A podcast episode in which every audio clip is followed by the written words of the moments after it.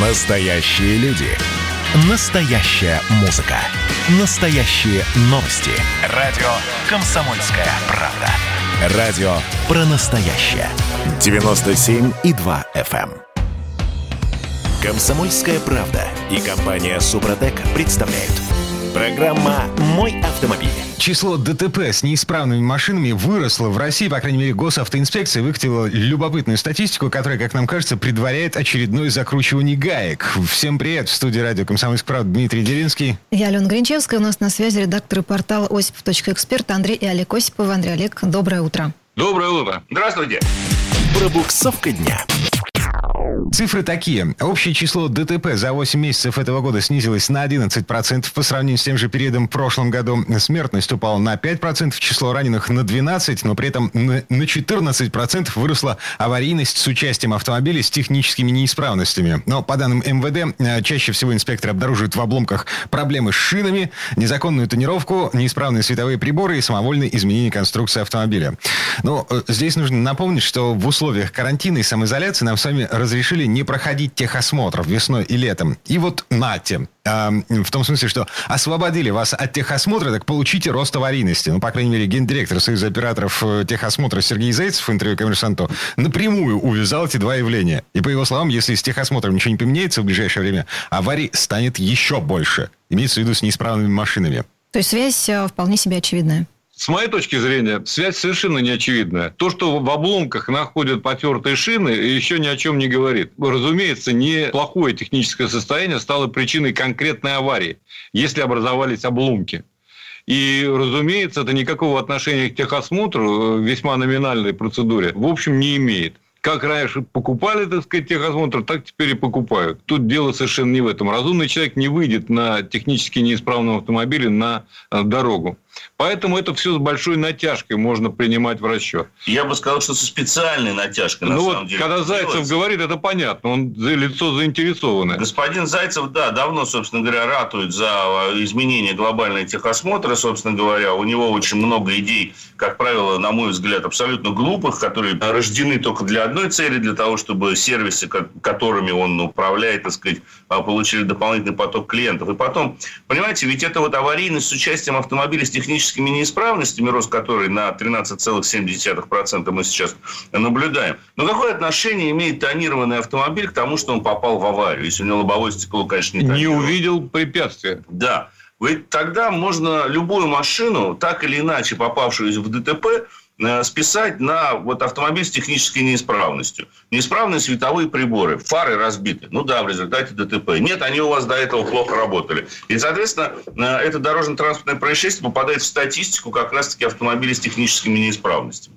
По шинам действительно спорный вопрос, но Понимаете, тут надо понять одну простую вещь. Люди ведь не меняют шины не потому, что они не хотят или не думают о своей безопасности, а потому, что у них денег стало еще меньше. Ну, логично, так они по ней выходят на дорогу с неисправными машинами, в конце Ну, концов. Ну, износ шин, износ шин э, это серьезная неисправность, но не такая уж серьезная, которая станет прямой причиной А- а- дорожного Андрей, вот я не соглашусь с вами. У нас э, осень, скоро зима, собственно говоря. Зима, да, да. Нужно менять резину.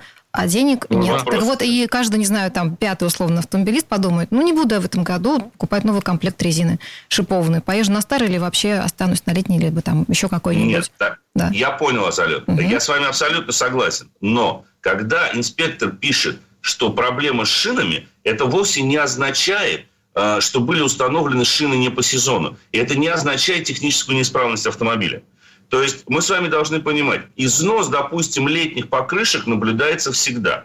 И если машина летом на изношенных летних покрышках попадает в дорожно-транспортное происшествие, то нельзя назвать, ну, если, конечно, там нет критического износа, когда уже корт торчит, то нельзя назвать это причиной дорожно-транспортного происшествия. А вот если человек зимой ездит на летних шинах, принципиально отказываясь устанавливать зимнюю резину, вот тогда да, тогда мы можем говорить о том, что этот человек к категории Homo sapiens не относится. Во всех являются. остальных случаях это явная натяжка, иными словами. Конечно. Имеется в То виду есть, ро- э, рост числа пьяных ДТП в Москве, например. Сколько? 12% рост, да? Всего. все-таки поменьше, Дим. А, да, да, да, да. Ну и вообще, кстати говоря, в школе мы заговорили. Разберемся, кто же был за рулем, Да. каких автомобилей. В пьяном э, состоянии. Да, и вообще рост, рост дорожно-транспортных происшествий как раз-таки наблюдается в Москве. Больше всего произошло ну, таких дорожно-транспортных происшествий именно в столице, 4,7 тысяч. А за ними следует Краснодарский край, 4 тысячи, Санкт-Петербург, 3200, э, Московская область, 3 тысячи и 2900 дорожно-транспортных происшествий произошло в Нижегородской области. Но, опять же, смотря на вот эту статистику, мы должны принимать во внимание, что вернулся каршеринг. Сейчас зайдите в социальные сети. Такое ощущение, что после пандемии эти люди, дорвавшиеся до бесплатных, ну, условно бесплатных автомобилей, которые им не принадлежат, и я это вижу каждый день сейчас на, на улицах нашего города, они ведут себя, ну, маргинально это сказать, очень мягко, даже не сказать никак каждый день в социальных сетях то один каршеринг вылетел куда-то, то в другой в столб завязался. И именно из-за этого наблюдается рост дорожно-транспортных происшествий в Москве. Э, более того, я тут недавно говорил со своими коллегами, которые работают, соответственно, в органах, они говорят, что каждый второй автомобиль каршеринга, когда они останавливают, там находится пьяный водитель. Каждом а, втором автомобиле каршеринга. Угу. То есть, вы представьте, вот отсюда, собственно говоря, и увеличение показателей дорожно-транспортных происшествий, совершенных пьяным водителями. В Москве это плюс целых 0,6%, в, допустим, при этом Ханты-Мансийском автономном округе плюс 21%. Но у них, наверное, лето холодное было. Там по-другому нельзя, наверное. Там наверное, по-другому нельзя. Но в Москве это действительно беда. И очень многие пользователи каршеринга не просто находятся в состоянии алкогольного опьянения, они уже лишены водительских удостоверений за подобного рода нарушения, но покупая аккаунты того же самого государственного делимобиля, а это сейчас сделать не проблема. Они садятся за руль этих каршеринговых машин и продолжают совершать преступления, то, что и происходило. Поэтому, когда нам потом будут говорить о том, что вот, посмотрите на статистику, вот количество пьяных растет, вот надо ужесточать, вот надо чаще ловить. Я всегда говорю, что, господа, это средняя температура по больнице. Нужно э, принимать конкретные меры в тех конкретных отраслях или областях, где мы наблюдаем провал. А провал мы сейчас наблюдаем прежде всего в крупных городах, и связано это, конечно же, с каршерингом, а не со всеми остальными водителями, автовладельцами, которые на самом деле э, уже давным-давно понимают, что пьяным за руль садиться нельзя. Понятно. Значит, каршеринг зло. Зло. Техосмотр э, неизбежное зло. Движемся дальше. У нас здесь э, тест-драйв. Тест-драйв. Возвращаемся к обновленной версии Captur. Да, я знаю, что многие написали, особенно после первых тест-драйвов, что вот это, мол, обновленный Captur. Действительно, если судить об модели только по внешности, может так показаться, что ничего революционного и кардинально ничего не изменилось. Но на самом деле это не так. Начать с того, что платформа у машины все же немножечко другая это уже не Duster в чистом виде, построенный на платформе B0. Это модифицированная версия этой платформы, которая легла в основу, ну, к примеру, того же самого купе кроссовера Аркан. У вас, конечно же, огромные возможности по персонализации. 24 возможных варианта цветовых сочетаний кузова. Да? Черный верх, белый низ, белый верх, черный низ. Все есть. Внутри интерьер совсем другой. Наконец-таки стал мягче пластик. Абсолютно и кардинальным образом переработана центральная консоль. А, в общем-то, рулевое колесо. Они, на мой взгляд, стали приятнее и удобнее в обращении. Причем, в отличие от той же самой Аркани, на Каптюре наконец-таки поставили кнопку, которая позволяет регулировать громкость путем пальпации, то есть, грубо говоря, крутим рычажком, да, а не так, как было в Аркане, что меня жутко бесило в этом автомобиле, что либо ты пользуешься джойстиком, а если отрегулировать громкость хочет пассажир, то сначала надо на, нажать на сенсорную кнопку регулировки громкости, выскочит соответствующее под меню, на котором надо успеть поймать минус или вот этот вот ползунок, чтобы громкость уменьшить, да. Эргономистам за это надо ставить кол сразу же, моментально.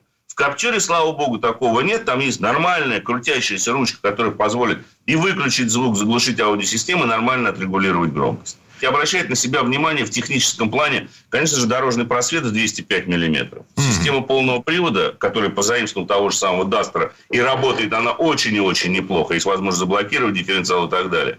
И, конечно, новый мотор. 1,3 150 лошадиных сил, который разработан совместно с Daimler, он устанавливается на огромное количество моделей, прежде всего Mercedes-Benz, он наделяет Каптюр очень неплохими ездовыми характеристиками. 150 сил, 250 ньютон-метров крутящего момента и разгон до сотни у переднеприводной модификации 10,1, у полноприводной 10,4. А что есть? принципе, Ест, ну, по паспорту в городе производитель пишет где-то от 8,9 до 9,5 литров, 9,4, если быть точным, для моно- или полноприводной модели. В реальности все зависит от того, как вы его эксплуатируете. Если вы ездите достаточно агрессивно, то на самом деле он будет потреблять уже больше 10 литров на сотню. Но это, к слову сказать, мы сможем проверить совсем скоро, где-то начиная с конца октября, начала ноября. Каптюр поступит к нам в длительный тест-драйв – больше, чем на месяц мы возьмем эту модель. А, думаем, что это будет как раз-таки машина с этим новым силовым агрегатом и полным приводом. И вот тогда мы сможем точно сказать, как он в эксплуатации, сколько он реально потребляет топлива в городе и за его пределами. Тем более вот сейчас будет такая пограничная осень, я так думаю. И по стоимости владения поговорим, И конечно. по стоимости владения мы поговорим.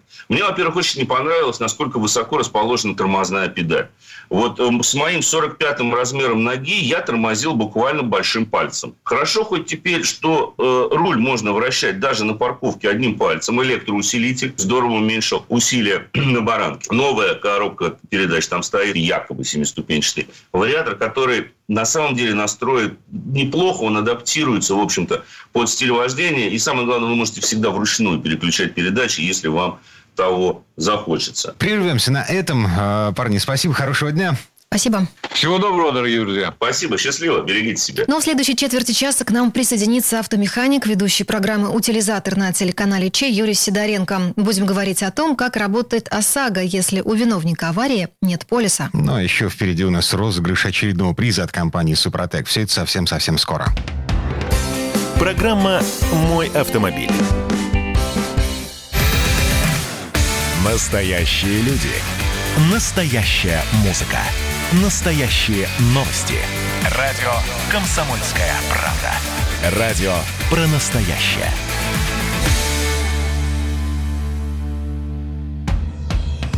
«Комсомольская правда» и компания «Супротек» представляют. Программа «Мой автомобиль». А это мы вернулись в студию радио «Комсомольская правда». Я Дмитрий Делинский. Я Алена Гринчевская. Юрий Сидоренко, автомеханик, ведущий программы «Утилизатор» на телеканале Че у нас на связи. Юр, доброе утро. Доброе утро. Всем прекрасное доброе утро. В этой четверти часа возвращаемся к особенностям работы полисов ОСАГО. В одной из предыдущих программ мы рассказывали о том, как эта система работает, если у, у виновника аварии есть полис ОСАГО, а у потерпевшей, пострадавшей стороны полиса ОСАГО нет. Теперь разбираем прям противоположную ситуацию. А это вообще законно? У виновника аварии нет полиса ОСАГО. У потерпевшего есть, у виновника нет. Что в этом случае? И получит ли что-нибудь вообще потерпевший в таком случае? Ну, сразу же вот скажу, что ничего хорошего сказать не могу. Вот, друзья, это, конечно, обидная засада такая происходит. Это проблема. Э, Когда его может не быть? Но то, что он просто его не сделал, во-первых, правильно? Ну Потом, да, опять же, напомню, что срок действия автогражданки виноватого водителя истек. И слухи о том, что полис ОСАГО после окончания еще действует, это все миф и неправда. То есть не- не- нет такого. Дата Там- и время его окончания указано с точностью до минуты. И дальше э, полис ОСАГО оказался поддельным. Мы считаем, что его нет в таком случае, это точно. И как бы здесь вообще может быть статья за мошенничество. Ага, так что а. свои полисы надо обязательно проверять. Еще один момент э, любопытный, непонятный мне лично до сих пор. Значит, э, диагностические карты. В ближайшем будущем, в светлом, обозримом, госавтоинспекция и страховщики получат возможность проверять э, легальность диагностической карты. Если она нелегальна, ее аннулируют, полис ОСАГО, соответственно, становится недействительным. Да, естественно. Но ты про это хоть узнаешь сразу. При тебе это проверят, его аннулируют. С тебя тут же возьмут штраф 800 рублей за то, что ездишь без полиса. Вот, и все будет нормально. И дальше надо будет пройти диагностическую... Ну, скорее всего, штраф не будут брать. Просто выпишут постановление. Ты должен буд- будешь в течение определенного времени э, пройти легально техосмотр. Вот. Но ты при этом заплатишь штраф 2000 за то, что у тебя нет техосмотра. Э, Планируется такое сделать. Э, И дальше полис начнет действовать заново, скорее всего. Ну, да, это, бы. это в том случае, если э, полис куплен легально, но с Сам- легальной диагностической А картой. так возможно вообще? Да, естественно. Само собой. Само собой. А сейчас, Алена, сейчас я могу сказать очень страшная вещь. Из-за того, что денег у народа мало, и э, полис стал стоить дорого, очень многие стали покупать полис дешевле. Я всем объясняю, ребят, скидка может быть, ну, максимум. Но если полис должен стоить там 8 тысяч рублей, он не может стоить 3. Не может стоить 2000 рублей. Это какая-то неправда, то есть такого быть не может. Народ в это не верит, покупает подельщину, ездит, и потом искренне удивляются, что вообще как так получилось. Мало того, еще покупают каска поддельные люди. Что, что... все-таки делать? Ну вот все плохо, а, вот вы, вы все перечислили. Полиса нет, виновника... или поддельный. У виновника ДТП нет да. Э, полиса. Здесь, э, в принципе, есть три пути, которые можно вообще решить. Это мирным путем, это договориться сразу же на месте. Э, в досудебном порядке это до суда, когда уже вот собрали все документы, вот, человек не хочет мирным путем решать. И ты им говоришь, пишешь специальный документ, претензию в досудебном порядке решить. И, как правило, суд, что самое интересное, он устанавливает сумму выплаты, а срок выплаты иногда не устанавливает. И то есть получается, что там люди платят потом неизвестно сколько времени, поэтому лучше, конечно, решать угу. вопросы до этого момента. А вот если вернуться к первому варианту, когда э, водители договариваются о выплате, возмещают ущерб на месте, какие-то бумаги оформлять, расписки там, я не знаю. То есть, если вы договариваетесь на месте, и человек вам сразу же отдает деньги, то виновнику, который без, без полиса, и он отдал деньги, нужно попросить расписку о том, что он выплатил такую-то сумму в связи с нанесением повреждения такому-то автомобилю, такому-то человеку, ну, не человеку, владелец у него такой-то, вот, именно был поврежден бампер такого-то числа в такое-то время. Э, и сумму выплатили, и претензий человек не имеет. То есть, тот, кто получил деньги, говорит, я деньги получил, и претензий не имею. Это все написано в расписке. Это для виновника. Угу. Потому что э, все же люди бывают, э, извиняюсь за выражение, козлы. Потому что по-другому их назвать нельзя. И э, мошенники. Он тоже может так потом сказать, что человек уехал с места аварии, а я вот здесь такой стою, жду, и вызвать сотрудников ГАИ и назвать э, номера машины. И все, человека остановит, и просто потом по полной программе нахлобучит. Также э, вот со стороны потерпевшего скажу, что если вам человек сразу же деньги отдал, вы ему расписочку написали, если он попросил, не попросил, ну, как бы я бы в любом случае написал. Ну, не попросил, не попросил, все. А вот если человек вам, виновник, обещает, говорит, брат, я тебе все сделаю, все, не беспокойся, все будет нормально, э, но потом. Денег сейчас нет, но я тебе все отремонтирую, у меня знакомые в сервисе есть. Вот эти обещания, можете, конечно, им верить, но я рекомендую не верить не верить этому и говорить, ну, если уж э, ты сейчас не хочешь решить мирным путем, тогда мы вызываем сотрудников ГИБДД, оформляем все в правильном порядке, который установлен правилами дорожного движения Российской Федерации, и после этого уже мы решаем либо в досудебном порядке, либо в суде. Mm-hmm. Вот, потому что очень многие клиенты, которые приезжают ко мне после ДТП, а, они вот сначала договорились, наслушались вот этого, что им все сделают, все, все будет хорошо, а потом человек после того, как они разъехались, он просто пропадает. Потом они пытаются какие-то деньги выскрепсти, потом уже такие обиженные приезжают ко мне, говорят, ну, все, буду сам платить туда-сюда, не могу человека найти. Это бывает сплошь и рядом, мошенников довольно много кругом. И даже просто не мошенников, а просто нечестных людей. Вот. Поэтому, э, если вам на месте деньги не дали и, и не хотят давать, э, тогда вызывайте сотрудников ГИБДД и все оформляйте так, как надо. В любом случае можно до суда не доводить. Есть а, один любопытный финансовый инструмент. Э, насколько я знаю, страховые компании заботились проблемой э, отсутствия полисов ОСАГО у виновников ДТП, ну, потому что это не то чтобы массовое явление. Ну, но, происходит. Да, но mm-hmm. распространенное. Есть мини-каска мне очень понравился этот продукт. Э, как страховому агенту, вот просто прекрасно. Я себе сразу же на все машины сделал. Вот одна у жены, одна у меня. Э, машинки не новые, но подходят под э, эти страхования. Рассказываю, что это такое. Это полис, который ты выписываешь заранее, и он начинает действовать в том случае, если как раз у виновника не окажется полиса ОСАГО. То есть, если вдруг произошло ДТП, и ты выходишь и смотришь, у виновника полиса ОСАГО нет. Вот в это время начинает действовать вот тот полис Каска Мини, который как раз покрывает... Он начинает действовать как за полис виновника. Угу. Представляете, а цена, как здорово? Цена вопроса? Э, цена вопроса ни о чем. 1400 рублей в год. Это ни о чем. 1400 рублей в год – это ни о чем. Чтобы застраховать свою безопасность, понимаешь, он же страхует не только от таких виновников. Он страх страхует как раз от скутеристов, от тех, кто ездит на электрических самокатах, на всяких там устройствах, гироскутерах и так далее, которых просто не может быть полиса, понимаете? Или просто человек шел и зонтиком упал и воткнул зонтиком э, в стекло лобовое. Понятно. Юрий, но там есть один нюанс, он касается возраста машины. Да, нюанс этот есть, машина должна быть не старше 15 лет. Угу. Но э, еще очень большой плюс, что этот полис, вот, например, в той страховой компании, которую я э, страхую, он прикрепляется к любой страховой компании. И в любой момент действия э, ОСАГО. То есть, даже если ты ОСАГО сделал там 3 месяца назад, выписывается этот полис, и год просто со сдвижкой идет. Ну, то есть, вот он прикрепляется, он действует 9 оставшихся месяцев этого полиса, и потом начинает действовать также если выписан следующий полис. Ну, то есть год его все равно остается к любой страховой компании. Угу. Я считаю, это просто шикарная вещь для того, чтобы потом не бегать, не прыгать. 1400, это получается 100 с копейками рублей, 100 э, э, рублей, 120 рублей, грубо говоря, в месяц. Так, давайте к сладкому переходить. У нас тут розыгрыш назревает. Конкурс моей мечты. Юр, что у нас на кону сегодня? Э, у нас сегодня на кону опять хочу разыграть книгу, потому что их не так много у меня осталось, но пока они есть, я хочу их быстренько разыграть, потому что книга прекрасная. Это э, книга известного двигателиста, эксперта журнала «За рулем. Современная автохимия. Теория и практика применения». Написал mm-hmm. ее профессор СПБКТУ э, Александр Шабанов. Угу. Шикарный просто. Вот прям, ну, шикарный э, продукт. Э, просто рекомендую тем, кто даже сейчас не участвует в викторине. Те, кто выиграет, это будет вообще для него прекрасный подарок. Э, те, кто не выиграет, пожалуйста, можете ее посмотреть, найти. Хотя бы прийти в книжный магазин и почитать. Понимаете, просто поставить, почитать, посмотреть, там, найти что-нибудь для себя интересное. Вот. А у нас сегодня можно ее выиграть. Легко. Хорошо. Формулировка вопроса. Итак, вопрос такой.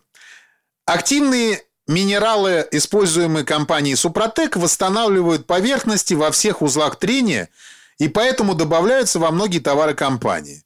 Однако не во все.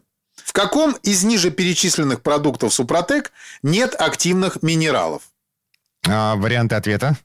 Итак, вариант 1. Пластичная смазка Универсал М. Так. Вариант 2. Топливная присадка СГА. Ага. Вариант 3. Смазка силиконовый воск.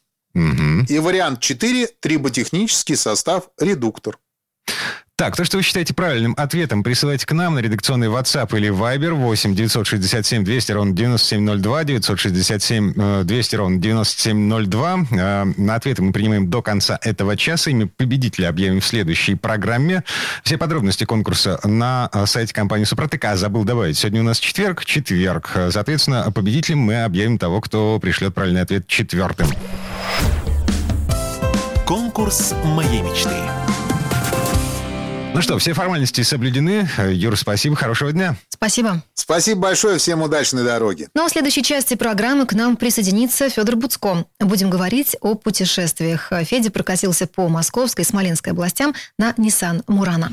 Спонсор программы ООО «НПТК Супротек». Программа «Мой автомобиль». Георгий Бофт. Политолог, журналист – магистр Колумбийского университета, обладатель премии «Золотое перо России» и ведущий радио «Комсомольская правда».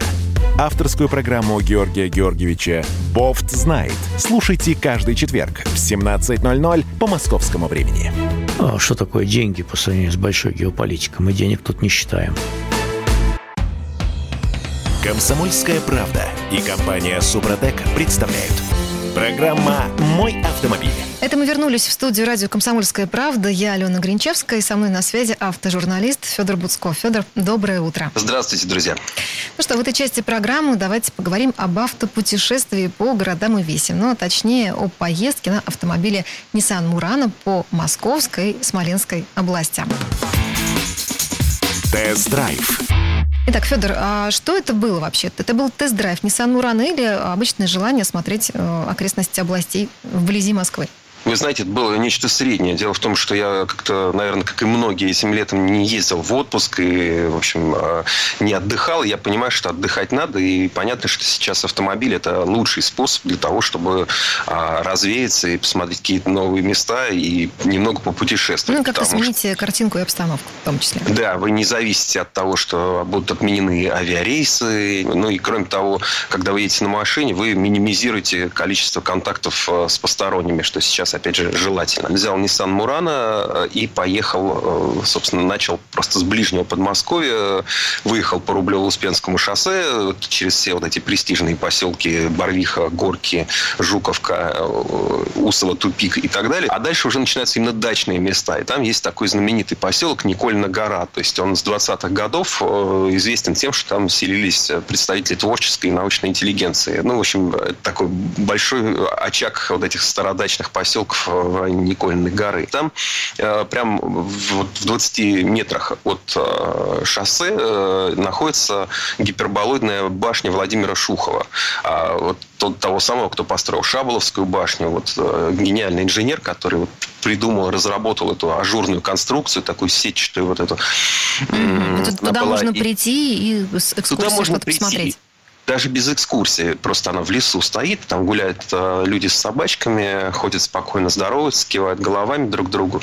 Э, и э, просто к ней можно подойти посмотреть. А, это интересно, потому что это водонапорная башня. В принципе, их когда-то было много. То есть вот по этим проектам Шухова строили и линии электропередач, и корабельные мачты, и маяки, и водонапорные башни. Но сейчас многие из них уже утрачены. А если не промышленный туризм, то там проезжаешь через красивые поля, пойма Москва-реки, оказываешься в Звенигороде. Прекрасный город, если вдруг кто-то не был, всем очень рекомендую. Там есть а, несколько церквей из вот этих белокаменных церквей, которых всего в России вот э, осталось там порядка 10. А, это им по 600 лет. Э, вот есть там чудесное место городок. Это такой высокий холм, где когда-то стояла а, крепость. И чтобы туда попасть, можно либо пешком дойти там метров 500 от дороги, либо можно проехать по такой извилистой узкой дороге, которая идет э, по земляным валам. То есть там был высокий холм, но его еще много столетий укрепляли и укрепляли, там строили эти бревенчатые каркасы, засыпали землей, ставили сверху чистокол, ну такая настоящая крепость. И понятно, что э, залезть на этот холм, если тебе сверху будут мешать, это очень сложно. То есть достаточно просто воды вылить на эту горку, там пару бочек, и уже никто на нее не поднимется. Собственно, ну, такая оборонительная функция у нее осталась. Это очень чувствуется, потому что идешь там несколько рядов этих валов. Это очень э, красиво и эффектно понятно. Э, там Успенский храм, вот ему, собственно, 600 лет, как говорил, он сейчас, правда, на реставрации, поэтому можно зайти внутрь, но мало что можно увидеть снаружи. А внутри там предположительно фрески Андрея Рублева. И, собственно, там же, там же были вот эти Звенигородские чины. Это иконы, которые сейчас в Третьяковской галерее, которые, ну, наверное, самые знаменитые в России. Угу. То есть такие места древние. Там эта древность чувствуется. Можно зайти рядом в Савино-Сторожевский монастырь. Это такой удачный пример, где монастырь соседствует с музеем. И это явно идет на пользу и обители, и монастырю. Это здорово, потому что можно зайти на выставку, а паломники могут прийти в храм, да и, собственно, кто угодно может э, прийти. Это здорово. Это такой большой старинный монастырь, угу. где ты смотришь на огромные кирпичи, там, на, на чувствуешь древность. Дух древности. А, Федор, а что с дорожным покрытием в ближнем Подмосковье? Мне кажется, там все наверняка должно быть хорошо. И местами даже просто очень хорошо, э, местами ну, скромнее. То есть, живя в Подмосковье, тоже все равно нет-нет, ну или путешествие по Подмосковью, нет-нет, а столкнешься с, там, а, с дорогами не очень высокого качества, но тем не менее основные трассы сделаны или делаются. И вот как раз здесь может быть проблема, потому что, например, Минское шоссе сейчас э, ремонтируется, поэтому нужно при таких путешествиях, конечно, думать о том, в какое время вы выезжаете. Ремонт дороги приводит к колоссальным пробкам. Ну, и мне повезло, я ездил в такое время, когда, в общем, я не стоял в пробках, поэтому все mm достаточно быстро. Да, Звенигород место известное, там, там интересно, хорошо, там есть всякие приятные кафе, можно поесть, можно погулять, это здорово. Есть э, место, которое как раз гораздо менее э, знаменитое и гораздо реже посещается. Это в районе Кубинки есть такая усадьба Васильевская, князей Щербатовых. Это удивительное место, потому что вы приезжаете, там, правда, нужно попасть туда. Э, это нетривиальная задача. Через основную проходную, скорее всего, сейчас не пропустят, потому что карантин. А вот э, проход туда есть. Нужно просто пройти вдоль забора в сторону Москва-реки, оттуда есть проход для тех, кто все-таки соберется. Там стоит замок в стиле викторианской Англии. Это удивительно, потому что это, это очень такой затейливый архитектурный проект э, с башней-донжоном, со остроугольными крышами, с мостиками, с крылечками. И это здание, оно, с одной стороны, выглядит очень строго, потому что нет вот таких типичных для российских усадеб там, колонн или лепнины. Это вот в Британии такое бывает. А у нас это неоготика встречается редко. И э, очень здорово то, что этот дом, он прекрасно отреставрирован. У нас ведь было много интересных усадеб. Большая угу. часть утрачена. Многие находятся в ужасном состоянии, в плачевном, уже ну, вот-вот совсем развалится. Денег на это или какой-то энергии э, не хватает. А, а здесь сделано ну, просто высший класс, вот на мой взгляд, она отреставрирована так, как это должно быть. То есть ходишь по парку, кажется, увидишь сейчас даму в платьях с кринолинами или из окошка будет э, Эркюль Пуаро смотреть. Вот угу. Вполне может там кино снимать, что в принципе и происходит. Это вообще-то санаторий сейчас, но кино там, конечно, снимали. Дальше там пешком можно пройти до Москва-реки, потому что на машине все время ездить вредно, нужно иногда гулять. Там э, Москва-река, она такая еще молодая река, она такая мелкая, не широкая, вода э, чистая, народ купается, а, и там есть очень интересный подвесной мост. Но вы прогулялись мостов. наверняка.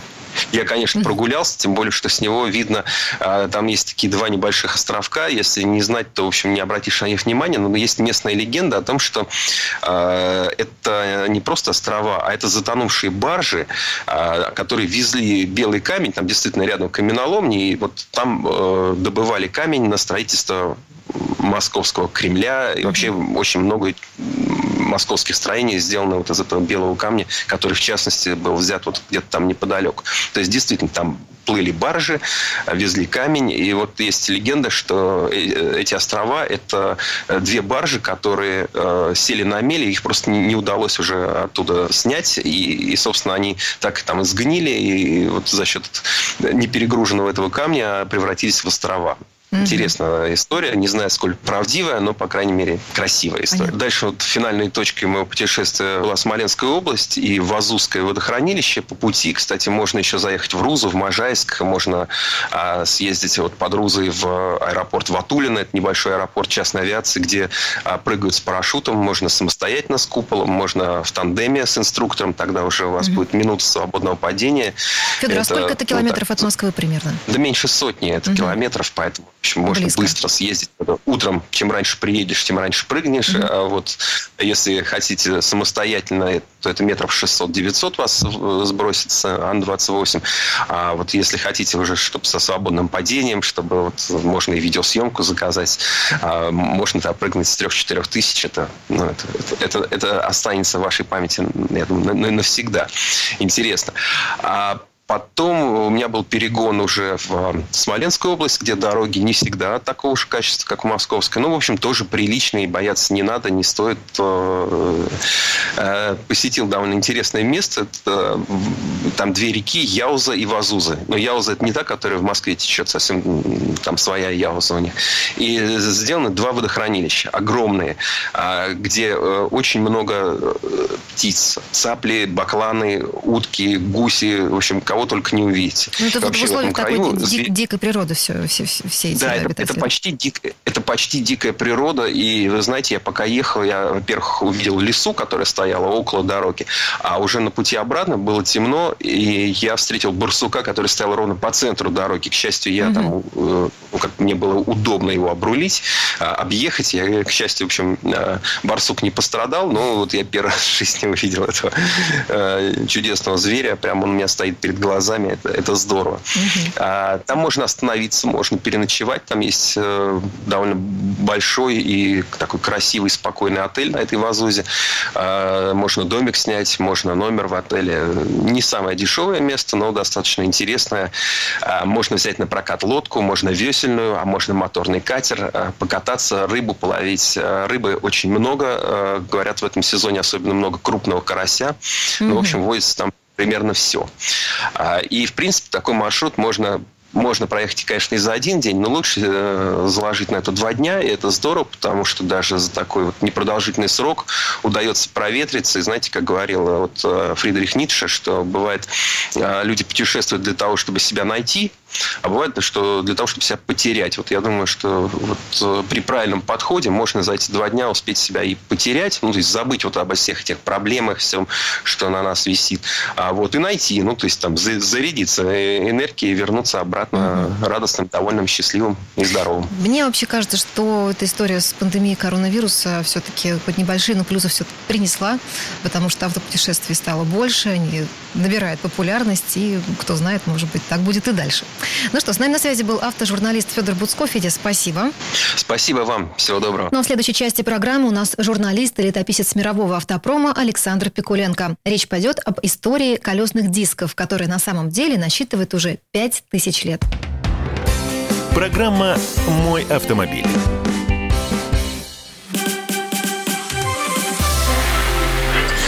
Было начало. Это действительно история, которая будоражит. Так вся страна обалдела. И Россия родина слонов, она от океана до океана, да. И мы, мы всегда правы, мы никогда не сдаемся. И самое главное, что же будет дальше? Комсомольская правда. Это радио. Комсомольская правда и компания Супротек представляют. Программа «Мой автомобиль».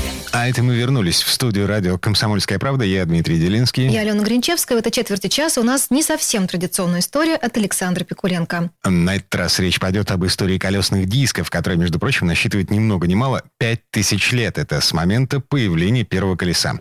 Но слово Сан Санычу. Предыстория. Колесо в какой-то мере метафора вечности. Придуманное, как считают еще шумерами в четвертом тысячелетии до нашей эры, сегодня оно превратилось в высокотехнологичное изделие, вобравшее в себя достижения нашего времени. Отрадно, что в этой области Россия представлена достойно. Древнейшие глиняные игрушки с колесами обнаружены при раскопках в румынском жудице Яссы и датируются пятым тысячелетием до нашей эры. У польской деревни Брюнчице выкопаны черепки горшка с изображением четырехколесной телеги. А это 4000 лет тому назад. Из болот вблизи Славянской Любляны в 2002 году поднято колесо возрастом 5000 лет. Археолог Алексей Резепкин в Адыгее нашел колесо, относящееся к середину четвертого тысячелетия до нашей эры. В Грузии, в районе Лагодехи, при исследовании кургана бронзового века археолог Зураб Махарадзе обнаружил хорошо сохранившиеся деревянные колеса. Колеса бронзового века найдены в Запорожье. Раскопки, проведенные на Южном Урале, помогли установить установить, что современные элементы, обод, ступицу и спицы, колесо обрело во втором тысячелетии до нашей эры. Зачем? Спицы не только облегчили колесо. Взявших за них погонщики помогали вытянуть увязшую в грязи повозку. Обод начали скреплять металлическим бандажом, прообразом современной шины. Прошли века, и в начале 20 века французская компания «Мишлен» предложила заменить деревянные и проволочные спицы стальным штампованным диском. Идею «запасное колесо Мишлен» подхватили производители первых массовых автомобилей. А в 1924 году великий Этторе Бугатти внедрил на своих спортивных автомобилях литые колеса из алюминиевого сплава, да к тому же еще и со спицами, направляющими поток воздуха для охлаждения тормозов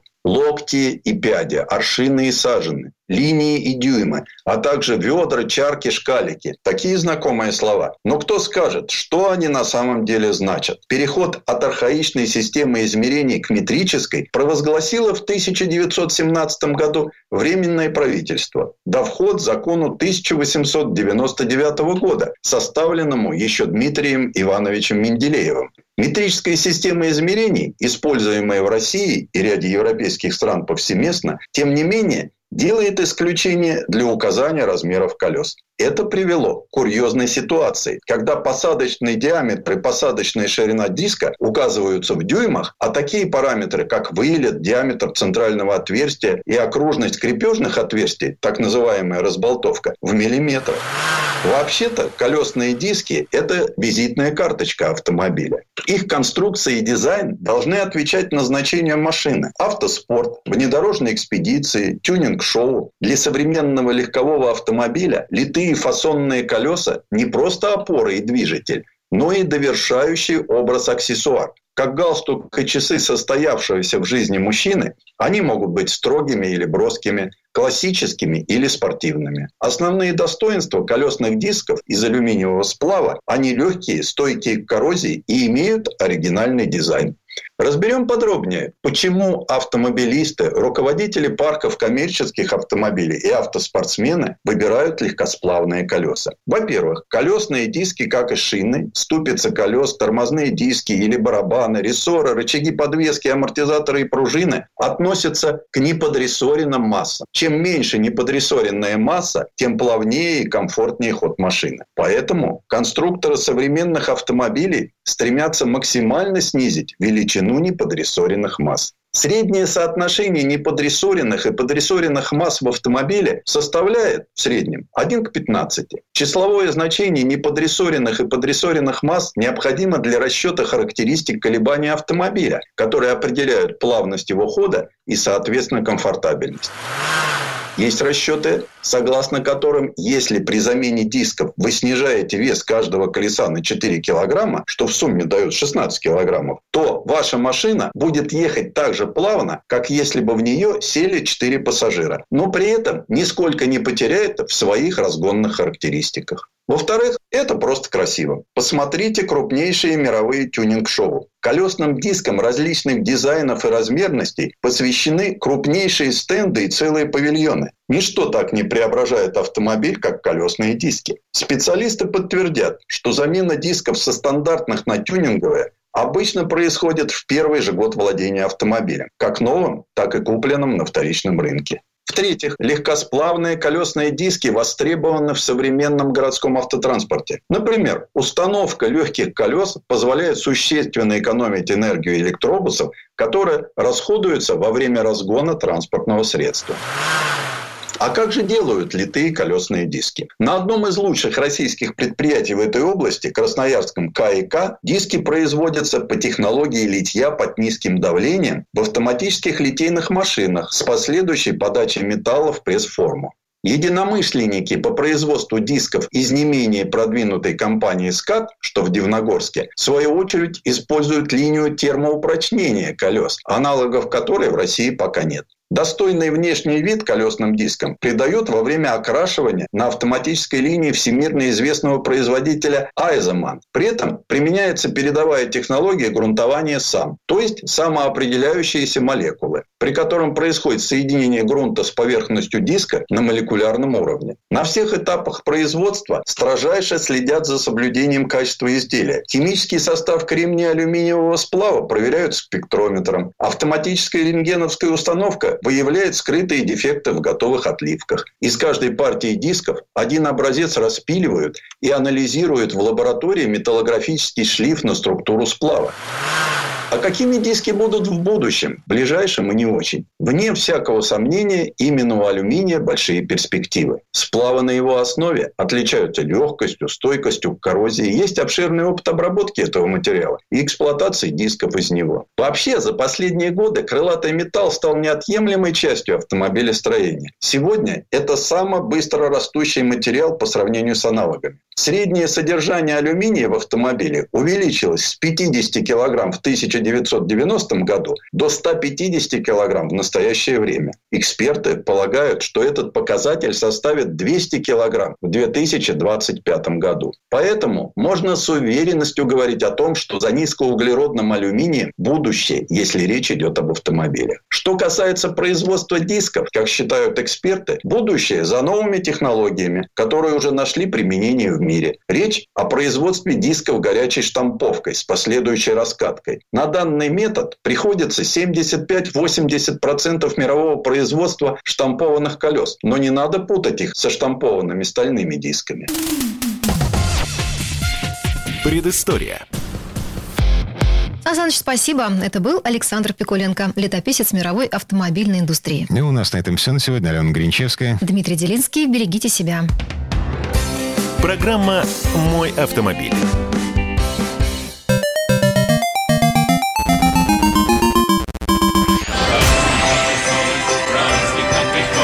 Видишь суслика? Нет. И я не вижу. А он есть. Нам есть что вспомнить. Рассказываем свои истории в программе «Дежавю». Я, Михаил Антонов, жду вас каждые выходные в 11 часов вечера по Москве. I'll be back.